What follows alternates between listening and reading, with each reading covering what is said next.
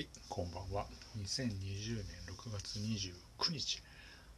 20時48分、サラリーマンのタワムネオと今日も始まりました。よろしくお願いいたします。えー今日月曜日ということで、えー一日終わった方、お疲れ様でした。えーなかなかね、週の始まり月曜日って、なかなかしんどいと思うんですけども、やる気がね、起きないというか、ままたこれから、え1週間始まるのかという方たくさんいらっしゃると思うんですけども、まあ、あの、気楽にね、聞いていただければなと思ってます。で、あの、今日は何を話そうかなと思ってたんですけど、えーズボラ飯、また、えーズボラ、ズボラレシピ、言いにくいですね、ズボラレシピの続きをですね、やっていこうかなと思ってます。うどん作ってくれましたかね簡単ですですよね。その第2弾ということで、えーズボラペペロンチーノというのをですね、紹介したいなと思っております。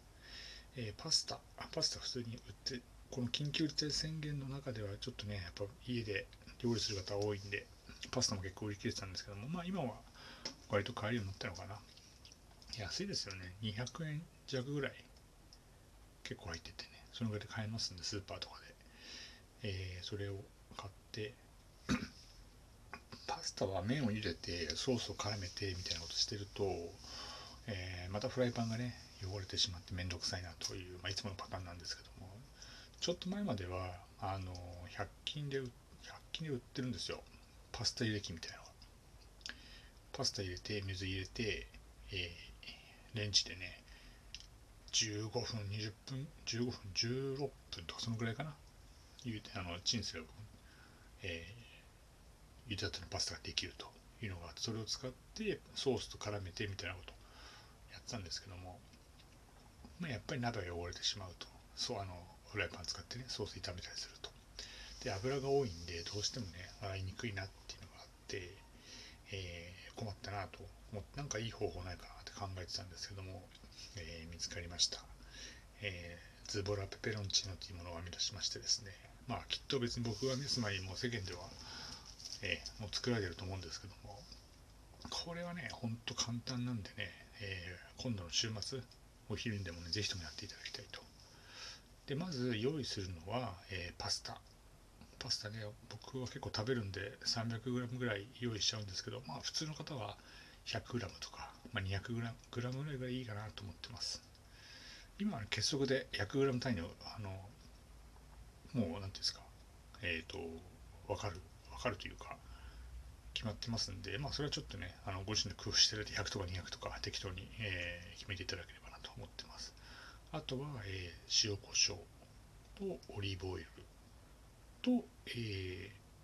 好きな方、僕は大好きなんですけど、ニンニク。スーパーで売ってるおろしニンニクですね。あとは、えーアントニオ猪木がブラジルから輸入して日本に広めたらタバスコですね。えー知ってました？タバスコはアントニオ猪木がブラジルで見つけて輸入したものなんですよね。はいこれ好きなんで、もうこれだけでできちゃいます。でまず作り方なんですけど、えーフライパンでもいいですし、まあ、鍋とか、まあ、そんなフライパンで十分ですフライパンに、えー水張っていただいてちょっと多めにね張って沸騰させます沸騰そのぐらいちょっと入れましょう沸騰させたらそこにまあ塩をですねあのパスタに味付けるんで、うん、どのくらいですかね。1周ぐらいですかね。ふっかけていただいてそこにパスタも投入します。そうすると大体まあパスタ入れ上がるの6分から7分ぐらいかなと思いますけど固めの方はあのパスタのね袋に書いてある時間より1分短くとか30分短くとかっていうのがよくレシピ本に書いてあるんですけども自分は逆にパスタは割と結構麺が柔らかめがすごい好きなんで逆に12分を長めに茹でて1本食べてみて芯が残ってないなっていうのを気がついた段階で、えー火を止めます。でフライドまんまフライパンのまんま、えーまずお湯を切ります。切り方はまあそういう切るものがあれば容器がざるざるみたいのがあれば使ってもらってもいいですし我が家にはもちろんそんなにあの便利なものはないので割り箸をフライパンの縁に押し付けて横にしてパスタが落ちないように水あのフライパンをお湯をね切っていってます、はい、であらかた切り終わったら、えー、食べるお皿。お皿ですね私はあのラーメンとかうどん用のお椀100均で売っていつも使ってるんですけどもそこにこの間も話した通り安定のサランラップを敷きます。汚れないように。敷いた上に茹で上がったパスタをそのままドボンと投入していただいてそこにオリーブオイルを、うん、まあ1周1周ですね。大さじ2杯ぐらいですかね。かけていただいてそこに、えー、塩コショウを1周ずつしていただいてあとはニンニクはお好みです。でもあとそれもうあのサランラップが割れないように割り箸もしくはフォークでぐじゅぐじゅって混ぜていただければもうねペペロンチーノができます。完成ですよ。完成。であとはもうそこからもうお好みですよ。ちょっと食べてみて味が薄ければ、えー、塩コショウちょっと多く入れてまた混ぜてもいいしニンニク少なければニンニク入れてもいいですし、えー、タバスコ。タバスコは少なければかけていただいてもできるのかなと思ってますんで。でもそれ何が素晴らしいかっていうと食べ終わってサランラップが割れてなければ全くねお椀が汚れてないと。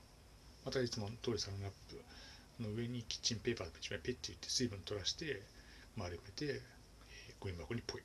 でお皿を洗わなくていいと。で、えーと、パスタを入れたフライパンも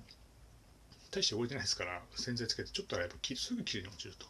とっても簡単。ペペロンチーノが下にフライパンで作ると作ってもちろん美味しいんですけど味はね大して変わんないですよ。あの素人からしたら。サラリーマンタームネゴト流ペペロンチーノと